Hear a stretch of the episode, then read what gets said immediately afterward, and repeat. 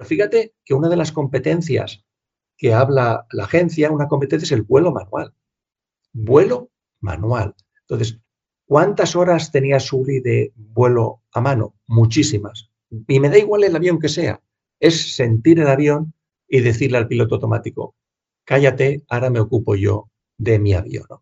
Entonces, esa veteranía la puede tener Sully con 50 o 60, no sé cuánto le pasó, con 50 años, o la puede tener un, chico joven de veintitantos que, que, se dedica a la acrobacía o a volar los fines de semana y puede tener el mismo feeling, la misma experiencia que Sully. Entonces es cuestión de experiencia, no de edad, no de edad.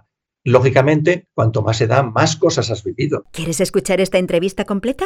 Descarga ya el último capítulo de Aerovía